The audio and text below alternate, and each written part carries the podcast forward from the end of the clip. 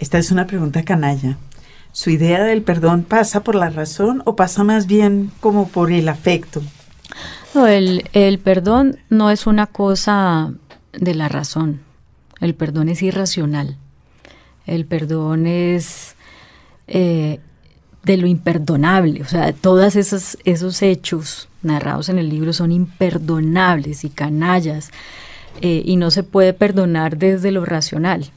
Eh, y además el perdón no significa pues volverse el mejor amigo del victimario ni, ni establecer de en adelante una relación con él. Hay casos que se dan y funcionan, pero el perdón lo que significa es cortar la posibilidad que tiene ese victimario de seguir haciendo daño después del hecho victimizante en sí, porque entonces la víctima se queda con ese dolor y esa rabia todos los días y empieza a condicionar su posibilidad de transformar, o sea, de rehacer, de renacer.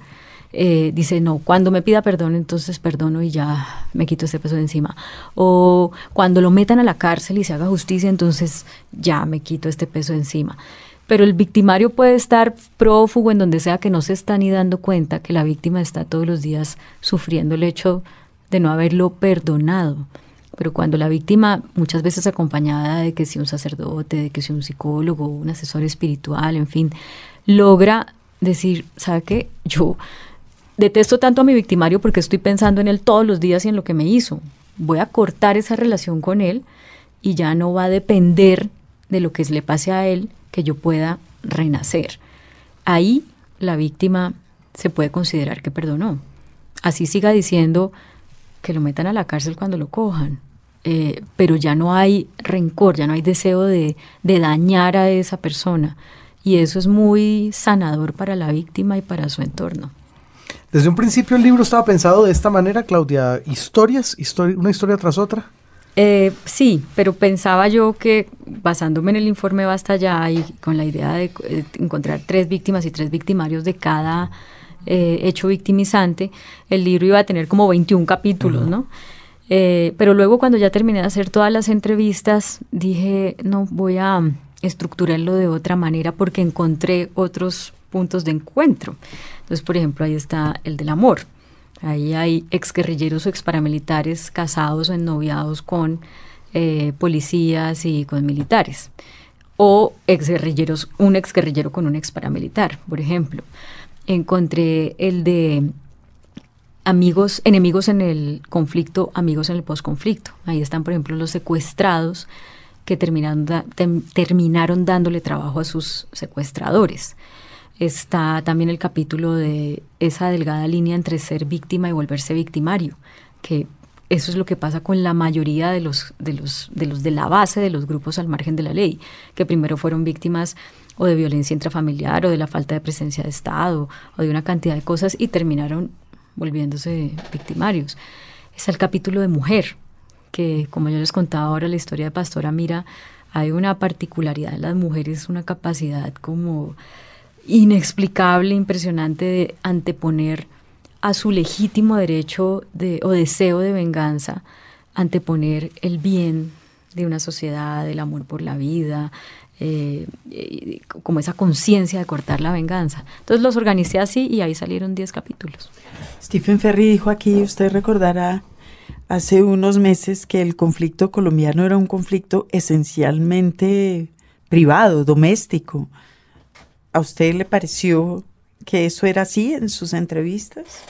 No, sé bien qué habrá querido decir él con eso, pero yo lo que sí creo es que todas las... De, las, de las violencias suceden en el seno de unos grupos muy pequeños. Todas las violencias tienen origen en la familia. Todas las Este es un país donde nacen 120 mil hijos no deseados cada año. Eh, que se sepa. Pues es una cifra brutal brutal, ¿no? ¿Cómo, eh, hacen para medir eso? Bueno, son pues, cifras de, de Profamilia, el Ministerio de Salud, eh, pero eso es una cifra brutal, o sea, ¿cómo es suficientemente difícil criar un hijo como para además criarlo sin haberlo deseado, ¿no? Y, y, eso pues se suma muchas veces a no tener los recursos para darle pues una buena alimentación, una buena educación, ¿no? Entonces, eso conlleva una cantidad de conflictos al interior de la familia. Eh, el maltrato a los hijos, eh, hogares rotos de maneras violentas. Eh, y ahí entonces muchos han encontrado la justificación para irse a un grupo armado. Ahí en el libro ahí está, por ejemplo, la historia de Ginette. Es una niña por allá de una vereda en el Huila que la dejó su mamá cuando ella tenía ocho años, como con seis hermanitos, porque el, el marido de ella no hacía sino pegarle y maltratarla. Y, y entonces esa mamá se fue y le dijo, usted bebé, mire a ver si deja morir de hambre a sus hermanos. Una niña de ocho años. El tipo, el padrastro empezó a abusarla sexualmente. Ella pues qué colegio ni qué nada. Iba por ahí viendo cómo, aprendiendo a ver cómo prender el fogón para hacerles algo de comer a esos niñitos. Y así duró como cuatro años hasta que un día volvió la mamá y ella feliz porque ya se iba a quitar esa responsabilidad encima de estar criando niños y, de un padrastro abusador y resulta que la mamá volvió con el tipo y ella decía que, o sea, ¿para qué hago? ¿Para dónde me voy? Y cuando pasó la guerrilla, yo digo, yo me quiero ir con usted. Pues claro, qué super plan, ¿no? Con el circo. Mm, sí. Como, sí, sí, sí, el sueño del pibe. Eso es cierto. Eh, bueno, pero está clara la respuesta de Claudia entonces y, y, con lo que nos decía Stephen Ferry, que aquí no se puede pensar en una de esas películas épicas donde había dos bandos que se chocaban uno contra el otro. No, aquí realmente hay una cantidad de gente que individualmente se está matando la una con la otra. Y, y, y segmentado también por regiones y por poblaciones.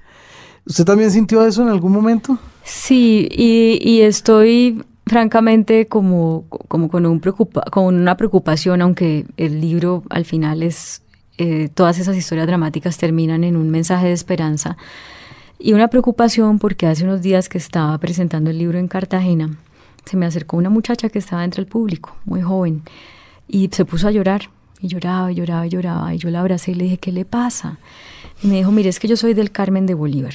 Allá en el Carmen de Bolívar nosotros vivimos la violencia eh, y el estigma entre, por, la, por la pelea entre paramilitares y guerrilleros. Yo vi morir a mucha gente, amigas mías. Eh, y yo ahorita vivo en Cartagena, trabajo con Profamilia y Profamilia presta un servicio a las escuelas y a los colegios de educación sexual. Y a mí me toca en un colegio que es el que dio la Fundación Julio Mario Santo Domingo, aquí a, una región marginada, a un barrio marginado de Cartagena. Y ese colegio es espectacular, sus instalaciones son maravillosas, no las tiene ni el mejor colegio privado de Cartagena. Pero yo, esos niños con los que trabajo, que no han vivido la violencia que yo misma viví, eh, la, el nivel de agresividad es impresionante.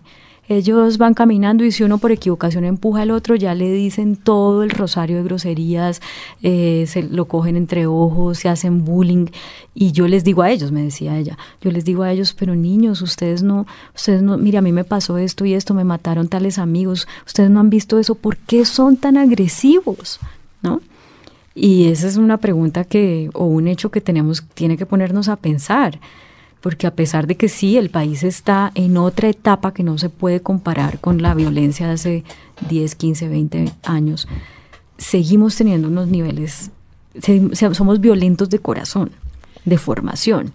Bueno, yo, yo le iba a decir a usted que es que los niños en edad escolar, pero en fin, en Estados Unidos usted sabe el tema de la violencia en los planteles educativos es un tema grave salen los periódicos a la semana dos artículos sobre, sobre cómo los profesores pasaron de ser los matones a ser los, los muertos. Los matoneados. Eh, y ese es un problema como estructural de las instituciones educativas, creo que más, más, bien que del corazón de los colombianos si lo tuviéramos. Pero yo sí creo que, que los colombianos especialmente somos muy intolerantes y somos muy dados solamente al, a la confrontación y no a los puntos de encuentro. Yo vivía en Estados Unidos, eh, sé perfectamente de lo que usted está hablando, me daba mucho miedo, por ejemplo, que un día alguien llegara a la escuela de mi hijo y abriera y, y arrancara a punta de cuchillo. No, a punta no, no de estaba tiros. hablando de los, de los niños que a veces se arman y como Private Idaho y ese... No, estaba hablando de la violencia en, en los, co- en, en los colegios, de los niños que van armados, eh, de las cosas cotidianas, no de las eh, matanzas esporádicas. Sí, pero es que esas matanzas son producto de las cosas cotidianas. O sea, yo también, yo había un niño de mi, un compañero de mi hijo que, que mi hijo me decía, mamá, él lleva un cuchillo en la pistola y se lo regaló el papá. Y era un barrio súper bien y pero hay un, había un tema ideológico acerca de la tenencia de armas que para ese niño eso era normal, era su derecho.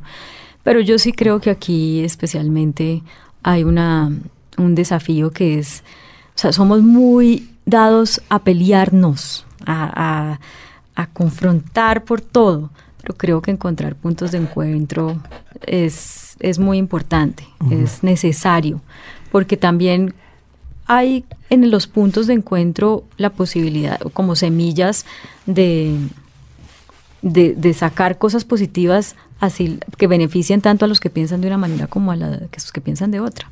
Fíjese que yo estoy desarrollando últimamente la teoría, como tantas otras teorías inútiles, de que uno de los problemas que tenemos eh, las diversas comunidades que vivimos en Colombia es que no sabemos pelear.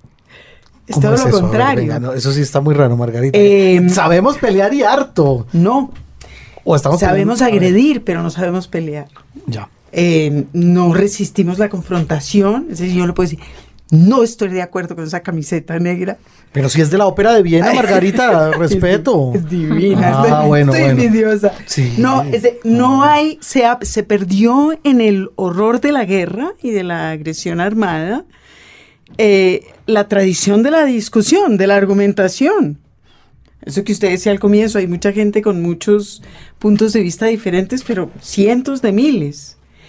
Esa discusión, esa capacidad de discutir, la perdimos. Yo creo que es lo que no hay aquí. La capacidad de decir, no, pues yo no estoy de acuerdo con usted. No, pero es que tiene que estar de acuerdo. No, pues no y ya, dejar estar. Usted se va, yo me voy. Sí, no, por eso matarnos. No, y no me gusta para nada lo, la, camiseta y usted dirá, pues, que bestia, la camiseta es una belleza. la de James sí está fea, pero la mía está chévere. Con James no se me meta. Bueno, perdón. Es eso, es la posibilidad. Estaba pensando en los, en los eh, equipos de debate que suele haber, que suelen formarse en las universidades anglosajonas y que lo que enseñan a las personas y que pasa en los colegios también, que enseñan a las personas a plantear sus puntos de vista, a ventilarlos con otros, a discutirlos, a medirlos, a reafirmarse en su punto de vista o no, y, y tan tranquilos. No tenemos que matarnos. Podemos estar en completo desacuerdo, pero no tenemos que matarnos. Eso es lo que, lo que yo pienso que hemos sí, pero yo creo que también hay que escoger por qué discute uno y para qué. O sea, yo no creo que uno pueda o deba, puede, todo el mundo puede hacer lo que quiera, pero deba andar por el mundo buscando a ver a quién le digo que no me gusta, a qué. Creo que uno escoge qué peleas dar, qué peleas vale la pena dar. Y, y, y darlas bien dadas, ¿no? Pero, pero eso de, estar buscándole el feo a todo, el ah, amargo a todo. Ah, yo, yo me expresé mal. Lo que yo estoy diciendo es que eh, hemos perdido la capacidad de debatir diferentes puntos de vista. Usa el ejemplo la camiseta porque lo tenía de cerca. Decirle a alguien que no me gusta su camiseta es un acto de agresión, no, no el inicio de un debate. Digamos, eso no es un debate, obviamente. Y no hay mucho que debatir tampoco, porque sería el gusto suyo frente al mío. Exacto, exacto. No es un debate. Pero el problema es que aquí eso es una agresión. Eh, ya, sí, sí, sí, Si yo lo paro a, este señor en la calle, no lo conozco y le digo que no me gusta la camiseta, eso no es el comienzo. Metiche. Eso no es el comienzo de un debate, es una agresión. Mm, sí. Claro. Eh, yo estoy hablando desde el debate, si me, me expresé mal. Hemos perdido la capacidad de debatir, de debatir sobre política, sobre opiniones, sobre formas de vivir la vida, sobre convicciones religiosas, etcétera, etcétera. Debatir. No, y uno no tiene que hacer, o sea, creo que el objetivo del debate no necesariamente tiene que ser hacer de cambiar de opinión al otro, sino expresar las ideas. Precisamente las ideas, explicarlas, explicarlas, entender por qué el otro piensa distinto y hace distinto las cosas a mí, pero que siga pensando lo que se le venga en gana y que no por eso yo lo voy a agredir o él me va a agredir porque no logró convencerme de cambiar de opinión. Es verdad. El debate. Ese es el punto del debate. Hacer que alguien cambie de opinión, pues yo lo he visto poquitico en la vida. Difícilmente, ¿no? Pero en cambio la discusión no hay nada más sensacional. Es rico, sí, es rico. ¿No? Totalmente. Pero claro, tenemos miedo y con razón del debate porque los niveles de agresión que flotan en el aire son bravos. Sí. Entonces, hemos perdido la capacidad de debatir. Tenemos que recuperar esa posibilidad. Nuestro querido amigo Juan Carlos Garay, que hace conmigo la onda sonora, suele contar un chiste de un señor que muy longevo le preguntan cómo ha llegado usted a esa edad. Y el tipo dice, el secreto para llegar a mis noventa y tantos es eh, no contradecir a la gente. Entonces le dice el tipo, el, interlocutor, pero eso es imposible. le dice, tiene toda la razón. sí, sí, una cosa.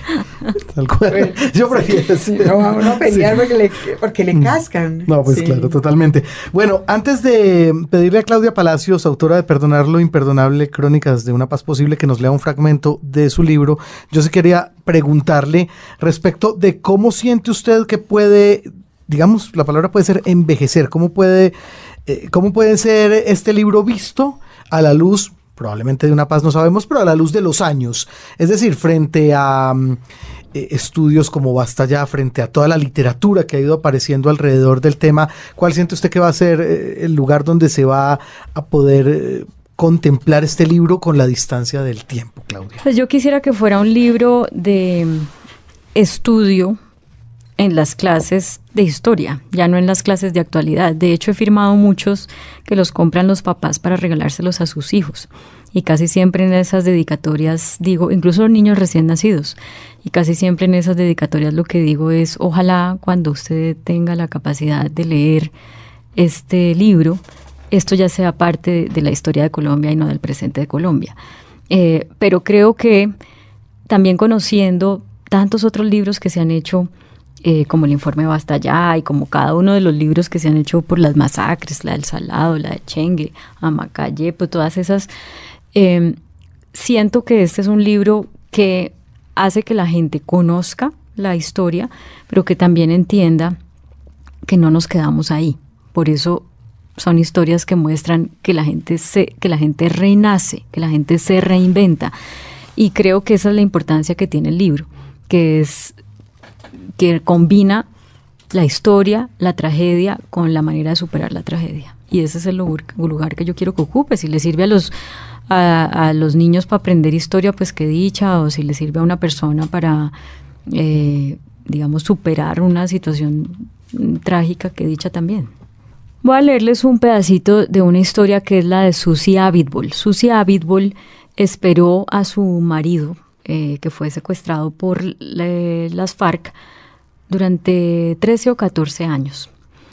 Em, ellos pedían que no hubiera rescate a sangre y fuego, en fin, su hijita tenía como dos años cuando él fue secuestrado, fue creciendo y ah, tenía dos y justo ese año en el que a él lo matan en un rescate a sangre y fuego, ella, la niña había cumplido 15 años y habían aplazado la fiesta de celebración, que era creo en abril, la habían venido aplazando, aplazando, aplazando porque tenían la ilusión de que ese año iba a llegar el papá. Y resulta que en ese rescate a sangre y fuego, pues él muere. Y a ella le entregan una cantidad de cuadernos que él hizo durante el cautiverio, para ella y para su hija. Pero son una hermosura de cuadernos porque no tienen una palabra de rencor, una palabra de dolor, una palabra de queja. Todos son historias incluso de su cotidianidad, mostrando cosas bellas, positivas, esperanzadoras, amorosas. Pedía colores a la guerrilla y le hacía, le hacía dibujos divinos a, ella y a, y a, su hija. Y uno dice, ¿cómo una persona que está 13 años metida en la selva, en esas condiciones, no suelta una sola palabra de, de rencor? Entonces, digo así, a Susie Abitbol le brillan los ojos cuando habla de Edgar Yesid Duarte, su marido, secuestrado en 1998 por las FARC en un falso retén militar en el Caquetá, siendo capitán de la policía. ni la muerte de Edgar en el 2011 en un operativo de rescate fallido, no obstante que en su última prueba de supervivencia él rechazaba cualquier intento de rescate porque lo consideraba una sentencia de muerte, le quita ese brillo de la mirada. Le pregunto cómo puede irradiar tanta luz cuando la tragedia de esperar por 13 años al hombre que amó debió haberle quitado toda su energía y esperanza. Abro comillas. Es una vida indeseable, uno siempre cree que uno es el que más sufre, pero por ejemplo las familias de desaparecidos sufren tanto o más que nosotros. Al menos con mi hija Viviana pudimos recibir el cuerpo y todo lo que Edgar escribió en el secuestro. Por los colores y las expresiones que usó, en vez de transmitirnos tristeza, nos transmite sabiduría. Leemos sus cuadernos, la Biblia que él usó en el secuestro, lo que subrayó, y así aprendemos de él. Por ejemplo, no habla ni mal ni bien de los guerrilleros, los llama pobres niños guerrilleros porque no valoran la vida ni la libertad. Tenía recortes de modelos y de reinas que aparecían en las revistas. Yo sonrío con eso, porque me lleva a pensar que a pesar del cruel cautiverio, nunca perdió su sensibilidad de ser humano y que las cadenas que le pusieron no le amarraron su mente. Los libros. Radio Nacional de Colombia. Hay por lo menos dos formas de mostrar una erudición irritante. Un personaje Inolvidable. Enorme tardo desusado. Personaje inolvidable para hoy. Es un periódico. En realidad podríamos decir que el personaje inolvidable en este caso fue Antonio Nariño, quien fue el que lo fundó y donde, pues por supuesto, escribió, entre otras cosas, ese célebre texto que es la traducción de los derechos del hombre. De los derechos del hombre. Pues es, es Antonio Nariño, pero es la bagatela porque quisimos hacerle el homenaje a la a la publicación, descubrimos mirando en el en la red que hay un par de sitios donde usted puede descargar todas las bagatelas, si quiere. Ah, sí. En la página virtual buenísimo. del Banco de la República, de la BLA, ahí está, están todas. Y en el archivo de Bogotá también hay una edición facsimilar de, de todas las bagatelas. En cualquiera de esos dos lugares, si usted quiere tenerlos, eh, si usted quiere tener estas bagatelas y leerlas, es muy poquito. Son, porque era, la publicación eran cuatro, cuatro páginas. Cuatro caritas, ok. Cuatro caritas. Eh, tenía 116 suscriptores. Ah, pero qué ternura. 116 nomás, bueno, súper personalizado. es que es una cifra que ya no cabe en la cabeza. es una cosa divina, pero usted sabe que Antonio Nariño tenía una imprenta de él y un impresor a, quien contrataba y él le pagaba. Y de hecho cuando, cuando eh, empezar, cuando lo quisieron llevar a la cárcel por la traducción y publicación de los derechos del hombre, él alegó eh, muy socarronamente, o a lo mejor mm, de verdad, que pues que tenía esa imprenta y que ahí tenía ese impresor que era Espinosa y pues que había que ponerles oficio y que el libro le había llegado por el virrey y que a él no se le ha ocurrido que eso fuera malo, entonces se sentó y lo tradujo y dijo pues ponemos a trabajar esta prensa aquí, la imprenta patriótica y, y nada, hacemos los derechos del hombre pero como cualquier otra cosa. Hizo la bagatela que era que fue un periódico como el primer periódico político de Bogotá, aunque en ese, en ese siglo XIX latinoamericano nacían periódicos en cada esquina porque los periódicos eran como el lugar de la bronca ideológica. Claro, claro, era el lugar de las peleas, era la tribuna para darse en la jeta. Era la tribuna. Con lo cual los 116 suscriptores, por supuesto, no, nos dicen nada. Pues nos dicen... Nos dicen seguramente una tendencia política o de una ideología en particular, más que otra cosa. Y sobre todo nos dicen que había muy poquita gente que supiera leer. Claro.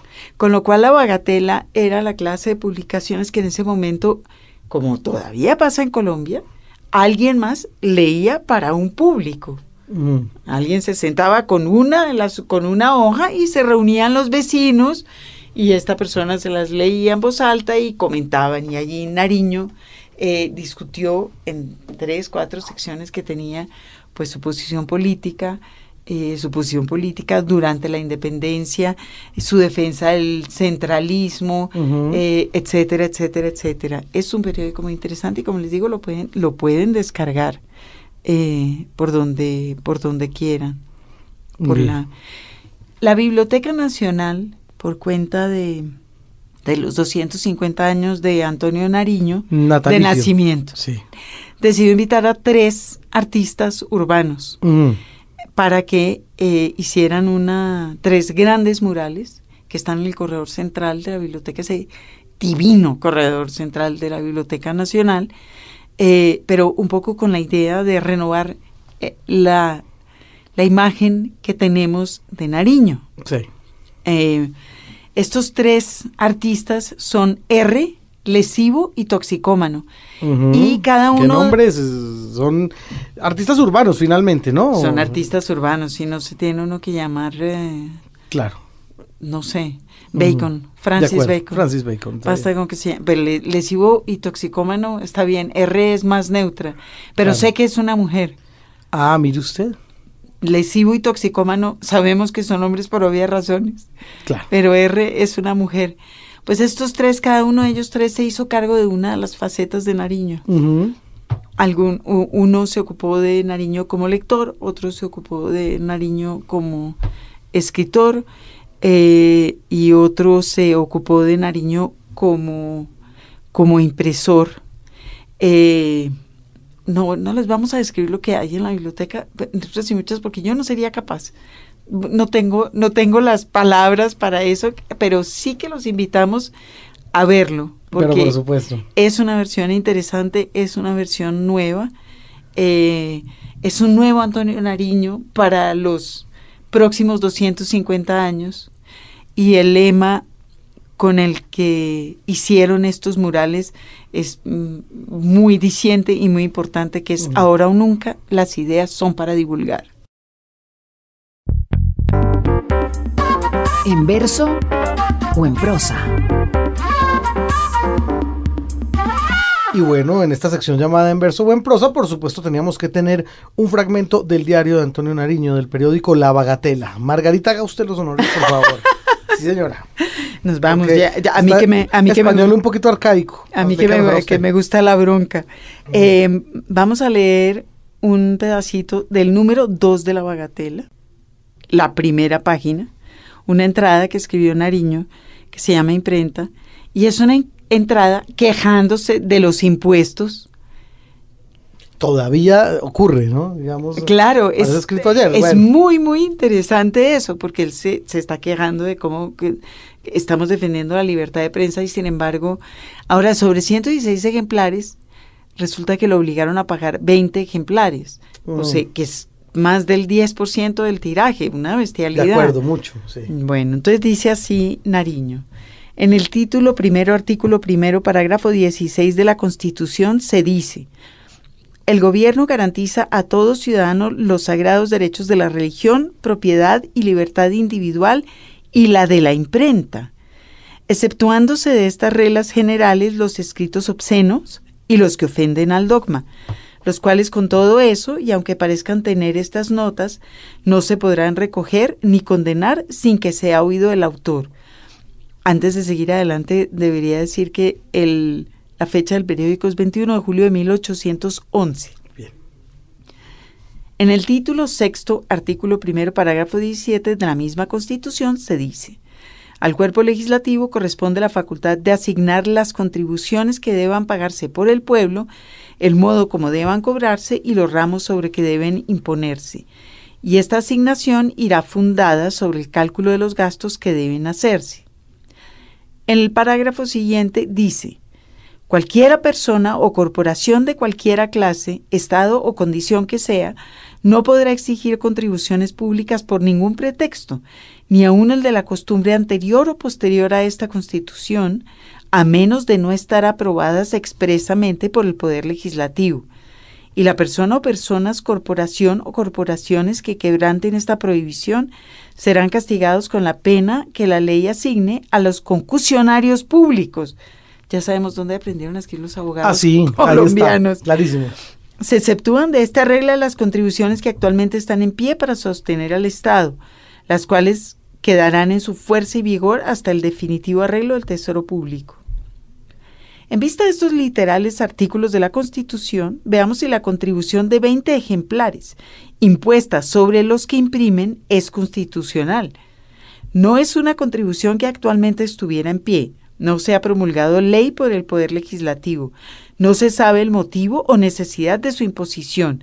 Es, es gravosa y contraria a la libertad de la imprenta. Aunque se diga que las leyes imponen cierto número de ejemplares, ni son 20 ni están aprobadas en esta parte por el cuerpo legislativo, conforme al parágrafo 18, ni estaban en pie cuando se hizo la Constitución, pues jamás se han pagado en Santa Fe más que cuatro ejemplares, y esto solo desde el virrey Espeleta. No se sabe el motivo o necesidad de su imposición, conforme al parágrafo 10 del título 12 en que expresa y literalmente se dice que ninguno podrá ser privado de la menor porción de sus bienes sin su consentimiento, sino en el caso de que la necesidad pública legítimamente acreditada lo exija así. Y en el 18, que ninguna contribución puede establecerse sino para la utilidad general y por lo mismo todo ciudadano tiene dere- derecho de concurrir a su establecimiento y a que se le dé noticia de su inversión. Bueno, ahí está Antonio Nariño dando la bronca por los impuestos que tiene que pagar. A ninguno nos gusta, pero pues a veces toca. Bueno, pero sí parece que 20 ejemplares como una Sí. contribución sobre 116 de tiraje es como que alguien quería que no circulara tanto, ¿verdad? Sí, ¿no? Aparentemente. Bueno. Los libros. Radio Nacional de Colombia. En lista de espera.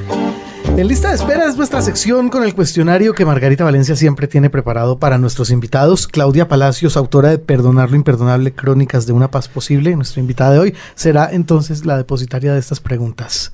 Yo las dejo un momentito. Margarita. Ahí va. Jaime Andrés. ¿Cuántas son? Eh, no muchas. preguntando Claudia. No, no muchas. No está Entre, contadas, pero entre no unas, muchas. no sé, nunca he sabido cuántas son. Doce. No, son- no son muchas. ¿Cuá- ¿En cuántas Son puedo decir paso? En, en las que todas. quiera. Ah, bueno. En todas. Paso. Ya. En todas puedes decir qué pasa. Eh, ¿Le gusta leer? Sí. ¿Qué? Historia. Periodismo literario. Periodismo literario. Javier Moro, por ejemplo. Ok. ¿Qué más? Francamente, no me gusta leer mucho más, o sea, nada de ficción. Ok. Mm, Me gusta la esos permisos literarios que se permiten los autores que hacen periodismo literario, pero hasta ahí. Ok. Ficción no leo. Eh, ¿A qué horas lee? Por las noches generalmente, aunque le digo francamente que llevo bastante tiempo sin poder tener un buen ritmo de lectura porque ahora trabajando en radio todos los días hay que leer mucha actualidad. Entonces estoy muy contaminada de periódicos y revistas. Esa es una pregunta. ¿Lee por ocio y lee por negocio o solo por, por trabajo? Francamente, llevo unos tres años leyendo 95% por trabajo. De oficio. ¿Y qué lee? ¿De, de, de trabajo? oficio? Ah, Sí. periódicos, ¿Qué- revistas. ¿Qué, periódicos? Pues leo El Tiempo, leo El Espectador. Los, los periódicos leo- locales. y los periódicos, sobre todo de América Latina, que es la parte en la que yo más me enfoco en la W. ¿Cuáles de América Latina en particular? Pues entonces... eh, Pues que, que le gusten o que le, le llame la Pues atención. yo los leo no tanto porque me gusten, sino ¿Y porque de ahí que le gusta? encuentra. A mí me, bueno, ese es eh, ya Iberoamérica. A mí me gusta el país. ¿Te gusta el de país? España, sí. Ok, Sí. ¿en la versión latinoamericana o...? Sí, la versión latinoamericana la, la consulto con frecuencia. Pero digamos, de América Latina leo el Universal de México, leo el Comercio de Ecuador, el, el Nacional de, de Venezuela, eh, el Nacional de, de- de Buenos Aires, el Mercurio de Chile. eh, esos son como los que más consulto. Y esto es como preparación antes de, de arrancar el programa. O sea, se Antes y levanta a la durante, madrugada. no, no, no, no, no, uno ya va cogiendo, pues porque tampoco el cuerpo da para uno estar, imagínense, leyendo tanto todos los días, eh, ahí al, al- no se lee el periódico de pe a pa tampoco, ¿no? Se lee lo, como lo que puede ser interesante para la audiencia que sigue la W, pero mm, no, al, al- cuando empecé en la W sí me quedaba la noche anterior hasta tarde mirando ya las ediciones en internet de todos esos periódicos, pero ya uno va cogiendo como un ritmo y lo hago un poquito antes y durante la emisión. Lee en pantalla, lee en papel, lee algo en papel. En papel los periódicos de Colombia, eh, pero el pedacito de la mañana, porque luego todo el día estoy consultándolos en, en Pero le, pantalla. ¿le llegan los periódicos a su casa? Me llega la revista Semana y me llega el periódico El Tiempo. ¿Y usted por la mañana se levanta, toma café y lee el periódico? ¿Ritual amado de tantas personas? Eh, los domingos sí hago eso, como de desayunar con el periódico en la mano. Entre semana no, porque es el ratico que tengo para mi hijo, desayunar los dos juntos. Yo Sí. entro a la W a las 8, bueno, ahorita voy a entrar a las 7 de la mañana para poder tener ese, esa mañanita con mi hijo. Entonces me levanto un poquito más temprano, antes que él, para poder leer el periódico. Para poder leer el periódico. ¿Fue lectora durante la adolescencia? Sí, sí, era niña lectora, tenía mi primera enciclopedia, me la regaló, mi, me la regalaron mis papás. Y yo leía una y muchas veces los mismos, los mismos cuentos, las mismas historietas. ¿Qué? ¿Qué en particular que le gustara? Es que había, eh, se llamaba así, era una colección que se llamaba Mi Primera Enciclopedia, que tenía como 15 tomos. Y entonces... ¿Pero eh, qué leía? ¿Entradas de ciencia, entradas de historia, entradas de literatura o todas? La verdad yo era bastante como diversa, ¿no? Y como tenía casi que solo eso, y yo vivía en zona rural, no era muy fácil ir a conseguir libros por todas partes. Entonces yo leía y releía y releía. Entonces, de verdad, leí toda la primera enciclopedia. Pero me gustaban eh, las cosas de, de historia. ¿Y es, vivió en Palmira hasta que terminó el bachillerato? Viví en Palmira hasta los 15 años que terminé el bachillerato. Y la mandaron a la Javeriana, Sí. a Bogotá, Pues mi mamá quería que me quedara en la Universidad del Valle, pero yo... que es una gran universidad, pero una gran facultad de comunicaciones además. Sí, pero yo manipulé a mi papá. Ellos eran separados, entonces los hijos de padres separados podemos manipular a veces. Y yo lo manipulé porque le dije, yo no quiero estudiar periodismo en el valle porque yo creo que uno tiene que estar más cerca de donde están los medios más grandes. Yo pues no aspiraba como a, a llegar solamente a trabajar en Telepacífico o en el diario El País de, de Cali, que era lo que había, paré de contar.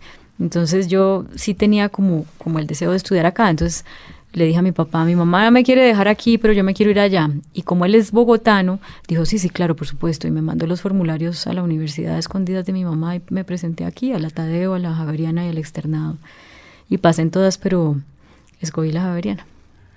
Usted dijo ahorita que había pensado durante toda la carrera que quería escribir. ¿Por qué? Pues porque sentía que tenía, que lo podía hacer bien, ¿no? No me siento una escritora, pero sentía que, tenía una facilidad de comunicación ahí. Como me gustaba leer, me parecía que era un pasatiempo delicioso, entonces como darle a la posibilidad a la gente de, que se entretuviera con lo que uno hace también me llamaba la atención y, eh, y escribir en sí me parece pues como un trabajo muy rico, muy liberador, muy entretenido.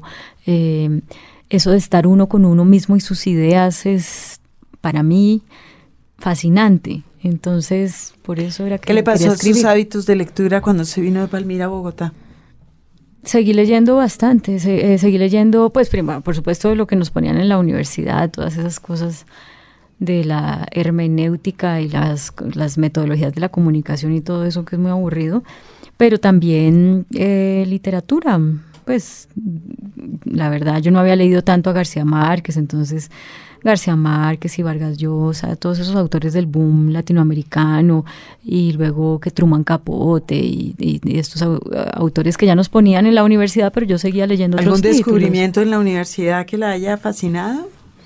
En materia literaria. Sí. Eh, O de, li- de libros, no literatura forzosamente.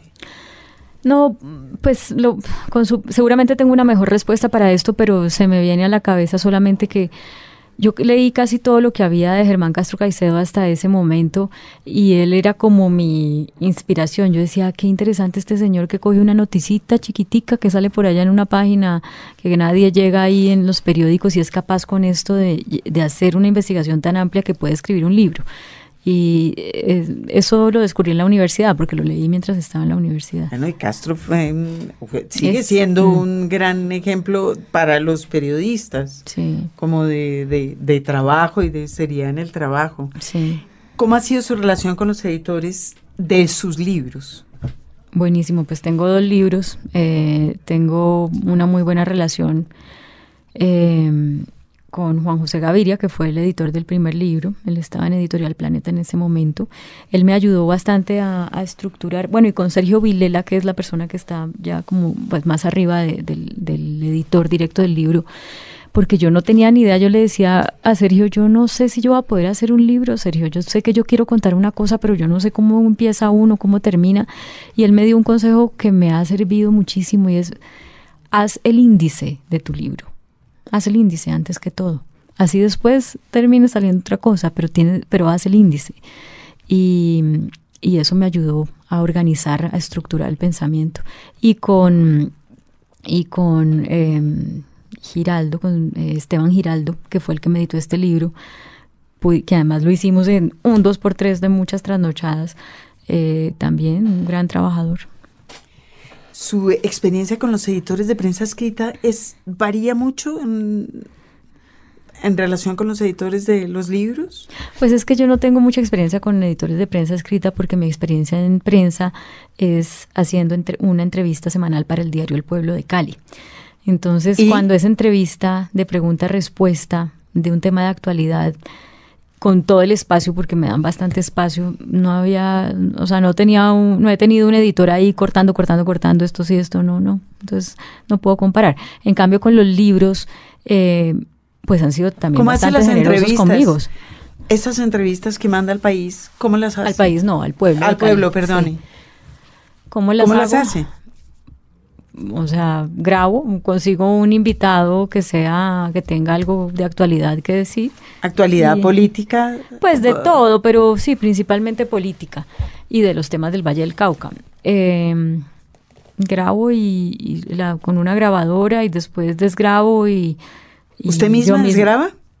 No, yo no, yo misma no desgrabo, no. Tengo una persona que me ayuda con eso porque es bastante dispendioso yo tengo poco tiempo, sí. Eh, por eso, por ejemplo, con el libro yo lo hice, todos los dos libros los he hecho tomando notas, como 17 cuadernos llené con este segundo libro, porque para mí es más, y tomo muy buenas notas, entonces para mí es más, eh, es mejor y tomo impresiones además, es mejor después para construir cada historia, ver mis apuntes que oír la grabación o leer la desgrabación de la grabación. Eso. Entonces, usted graba a una persona, le hace una entrevista, la graba y simultáneamente está tomando notas. Pero en, el, en el caso de las entrevistas para el periódico, en el caso de las entrevistas para los libros, solamente tomo notas. No, graba. No grabo. Grabé algunas porque iba a hacer con eso también trabajos para televisión, pero no, pero no, no las, no las grabé. ¿Las transcribió usted? Las escribió todo, todo lo que le decían las escribía. Sí, por eso le digo, tomo muy buenas notas. Llené 17 cuadernos tomando notas de las entrevistas. Y la verdad es que sí, por eso puedo decirlo y reiterarlo, sí tomo muy buenas notas porque además, como a cada uno de los entrevistados yo les envié la historia para que la miraran, le agregaran detalles si querían, eh, ellos estaban bastante...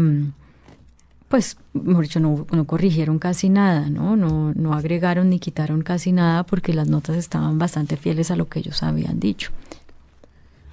Wow, estoy impresionada. Yo es que soy muy mala tomando notas. ¿Qué, libro? ¿Regala libros? Regalo libros, sí. Regalo libros. Me gusta regalar, dependiendo a quién. Si son, por ejemplo, compañeros eh, en el periodismo, con inquietudes intelectuales parecidas a las mías. Regalo cosas de Kapuscinski, eh, de Yoconda Belli, eh, de Javier Moro, mm, cosas de periodismo literario. y me gusta como regalar los libros de moda, pero no de ficción, sino, mm, por ejemplo, palabrología, que el año pasado estaba recién lanzado y a la gente que le gusta como eso de las de conocer las palabras y todo eso. Por ahí regalé un par, a mí me lo regalaron también. Eh, Thomas Piketty con su, con su libro El Capital. El Capital. Eh, también me lo regalaron y lo regalé. Eso. Ok. ¿Ve televisión? No. ¿Ve series? No. ¿Va a cine? Sí. ¿Le gusta ir a cine?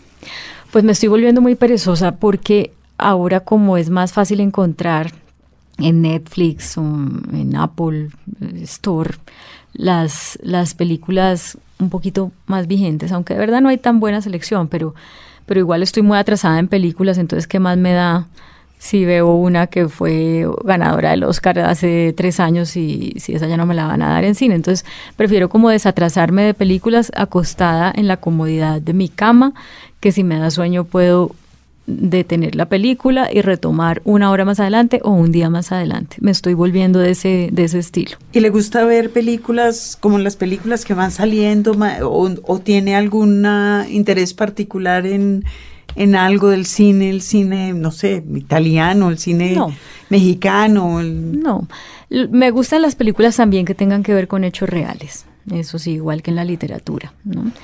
Eh, y, me dejo guiar también por algunas personas que, con las que tenemos criterios similares para ir a ver algunas que estén en cartelera.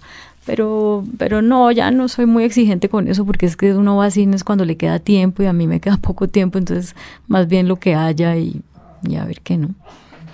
¿Oye música? Oigo, sí, debería oír más porque me gusta mucho, pero... Sí, ¿Qué oye? Bueno, Cuando oye salsa. Me encanta la salsa, la salsa vieja. Con mi novio somos buenos bailarines, entonces hasta bailamos en la casa solos. Em, salsa, sí. Salsa, está muy bien. Y para terminar, ¿qué tiene en su mesita de noche que está leyendo ahorita? no, pues tengo un montón de libros que no he empezado a leer. Pero bueno, acabo de terminar en este momento eh, Hot Sur de Laura Restrepo, porque voy a estar con ella en la Feria del Libro en Miami y voy a entrevistarla en la charla inaugural de la parte hispana de la feria. Entonces, tenía pendiente leer Hot Suras, lo tenía en mi casa incluso desde hace tiempo, porque ella sacó esa novela al poquito tiempo de haber sacado yo mi primer libro, Te vas o te quedas, que es sobre migración. Lo de ella es una novela y lo mío son crónicas y reportajes, pero quería conocer la visión de ella sobre el tema. Los libros. Radio Nacional de Colombia. En su mesita de noche. En mi mesita de en su mesita de noche es la sección donde tradicionalmente le preguntamos a nuestros lectores qué están leyendo por ahí, qué tienen. Pero desde hace un tiempo, Margarita, hemos venido llevando a cabo esta maravillosa campaña para que los lectores nos lean sus poemas, tanto propios como ajenos. Y a eso vamos. Le quiero contar que hoy tenemos eh, uno de dos poemas que nos ha mandado con mucho cariño, lo sé, y con gran eh, amor de oyente, Jonathan Stephen Jiménez.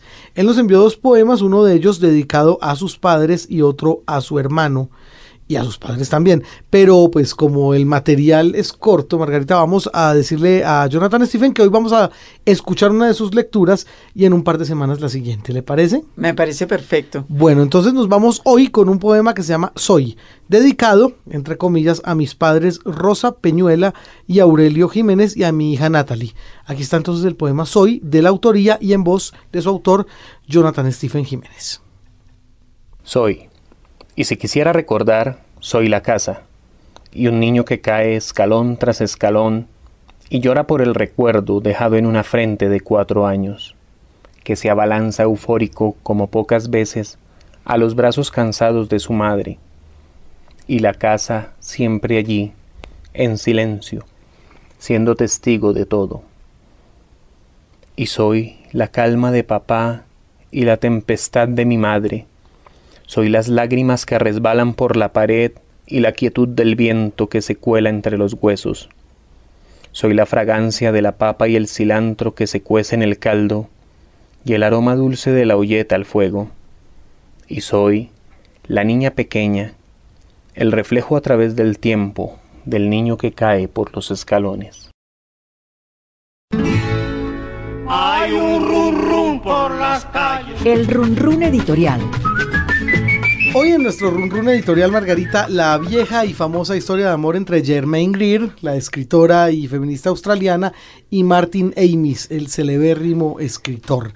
Así que, Margarita, ¿qué hay de eso? Sé que existe por ahí como una correspondencia que está como a puertas de ver la luz. Eh, sí o, no, hay, hay una bronca ahí. El caso es que parece que todo el mundo menos yo sabía que, o, menos nosotros, y ahora les estamos contando a ustedes que Germaine Greer y Martin Amis tuvieron un eh, romance apasionado hace años, en el setenta y pico. Mm, mire usted. Germaine Grier en ese momento tenía casi 40 y Martin Amis era el niño más famoso, inteligente y sensacional de la literatura inglesa y tenía 26 años. Vea usted. Y aparentemente era harto promiscuo. Ajá. Es decir, eso era un tema en su vida y entonces todo el mundo sabía lo que él hacía. Ya. Y este romance con la Grier fue público. Mm. Sin embargo, después de eso, ya nadie se volvió a acordar. Corrieron un tupido velo. Amy se fue por su lado, Ah, después sí. se separó, se divorció, se casó con su española y Germaine Grier siguió en lo suyo, que no sé Mm. muy bien qué es, escribir cosas eh, importantes, se- seguir siendo la una de las grandes cabezas del feminismo del siglo XX. Pues la Grier, eh, hace un par de años, creo, vendió sus archivos a la Universidad de Melbourne. Muy bien, todos sus archivos, sí. todos los archivos. Eh, ella, es, ella es australiana, era Sí. natural que se quedaran allá y apenas llegaron los archivos, por supuesto, aquello era... Se, creo que se estaban peleando los puestos de la biblioteca los investigadores para echarle mano al claro. archivo de Germaine Grier, que fue pues una de las personas más notorias del siglo XX. Muy bien.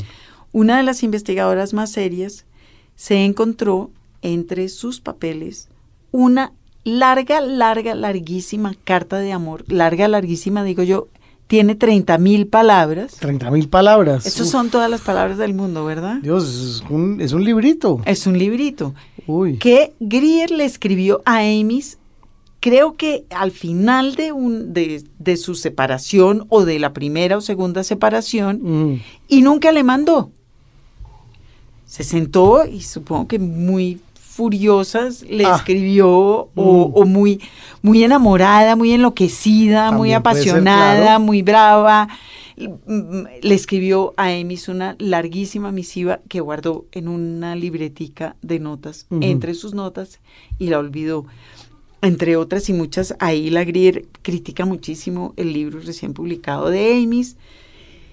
Bueno, el caso es que esta persona lo encontró y está pensando seriamente, los editores están Mm. pensando seriamente en publicarla. Lo que pasa es que Germaine Grier no se ha muerto. Claro.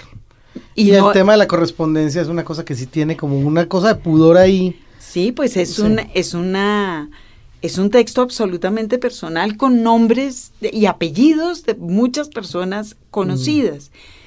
Eh, la investigadora alega porque, por supuesto, cuando la Grier vendió la los documentos a la universidad, dejó de ser de ella, cosa que, que también es cierto. Uf. Y ella dice, pues que por favor, que no, no es un texto que estuviera pensado para ser publicado.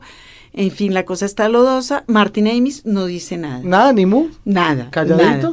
Eh, el Guardian eh, ha, ha pasado por todos los estadios de la, de la diversión con la historia, incluido una columna de uno de estos chismosillos chiquitos que encabezó con una foto de Germaine Grier hoy y Martin Amis hoy. O sea, ya entrados en edad. Sí, o sea, canalla. Ajá. Germaine Grier tiene 78 años Ujú. y Martin Amis pues 68.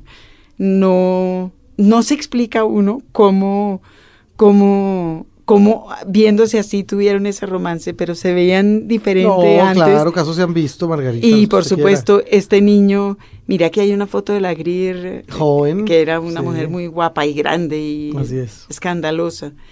Eh, y bueno, se burlan mucho, que qué horror una carta tan larga, que sí, que Mm. no, que por qué.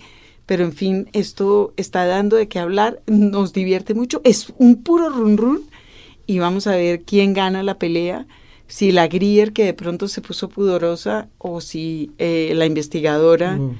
y resuelve publicar esta, este cuadernito de notas escrito a Martin Amis en caliente, literalmente. Mire usted, bueno, tiene hasta título la, la carta. Se llama La carta larga para un amor corto o así, puntos suspensivos. y hay una fecha además, primero de marzo de 1976, supongo que son datos extraídos de la misma carta, según la cual Germaine Greer eh, escribió esta misiva en el aeropuerto de Heathrow, allá en Londres, yendo hacia una gira por los Estados Unidos y Canadá que la llevaría primero a Boston para unas lecturas. así que seguramente tuvo mucho tiempo en el avión para escribir la carta. Los libros. Radio Nacional de Colombia. Los clásicos. Claudia Palacios, nuestra invitada de hoy a los libros, tiene un clásico personal para leernos, como siempre al final del programa. Claudia, usted dirá. Les voy a leer un fragmento de La Suma de los Días de Isabel Allende, que es como autobiográfico ese libro. Eh, y escogí este fragmentico que de buenas que lo encontré aquí, porque yo entrevisté a Isabel Allende hace unos años para hacerle un programa que yo tenía en CNN en español que se llamaba Los Influyentes. Y la entrevisté eh, con su esposo, con Willy, su segundo esposo. Y vi una pareja tan bonita y una historia tan interesante de cómo se conocieron en dos idiomas, dos culturas. Em, y hace poco ella dijo que se había divorciado de, Willy y que estaban envejeciendo distinto y en fin. Y, me he sentido un poquito triste por eso. Eso suele pasar. Terminamos siendo la empatía con, los divorcios ajenos, Margarita. Dígamelo a mí. Bueno. entonces ella dice así en la suma de los días.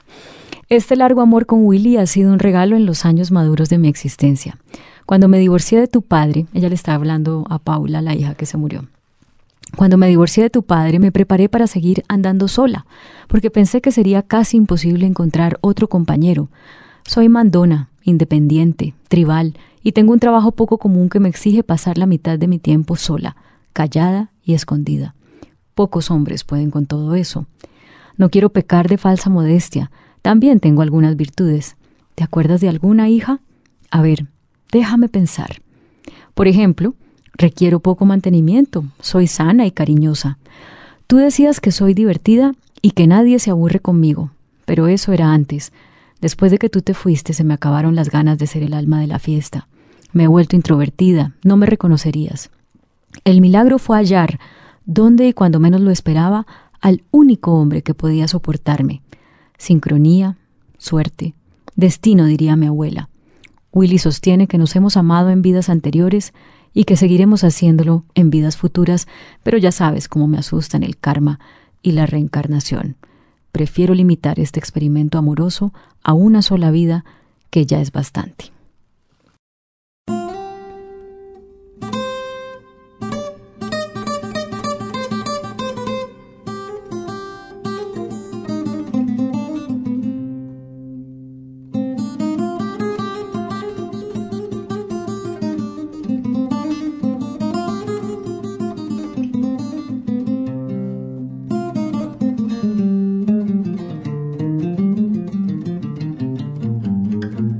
Claudia Palacios fue nuestra invitada de hoy a los libros. Ella está presentando Perdonar lo Imperdonable, Crónicas de una Paz Posible. Ha estado recorriéndose medio país justamente en lo que tiene que ver con estos lanzamientos. Vienen más y qué bueno que tuvo unos minutos para regalarnos aquí en, Radio Nacional en medio de tan apretada agenda. Claudia, muchas gracias. ¿Puedo hacer una cuñita? Por, ya que Radio Nacional la oyen en tantas en tantos rincones de Colombia. frecuencias a través de todo el país. Es que, eh, claro, los libros, no hay librerías en todas partes de Colombia tristemente, entonces no hay donde poner los libros. Eh, pero las personas que quieran tener el libro lo pueden comprar digitalmente. Si entran a claudiapalacios.net, ahí van a encontrar los botones de Amazon y de todo eso donde lo pueden comprar digitalmente. Pero si lo quieren en físico, lo pueden comprar a través de un botón que está ahí en claudiapalacios.net que se llama Green Click y yo se los envío autografiado por si acaso hay algún interesado. Mejor imposible. Ah, muy bien eso. Muy bien. Bueno, Claudia, muchas gracias. Bueno, gracias a ustedes por este Claudia, tan entretenido. Gracias. gracias, Margarita. Margarita. James González encontró el máster. Nos vemos la semana entrante. Chao.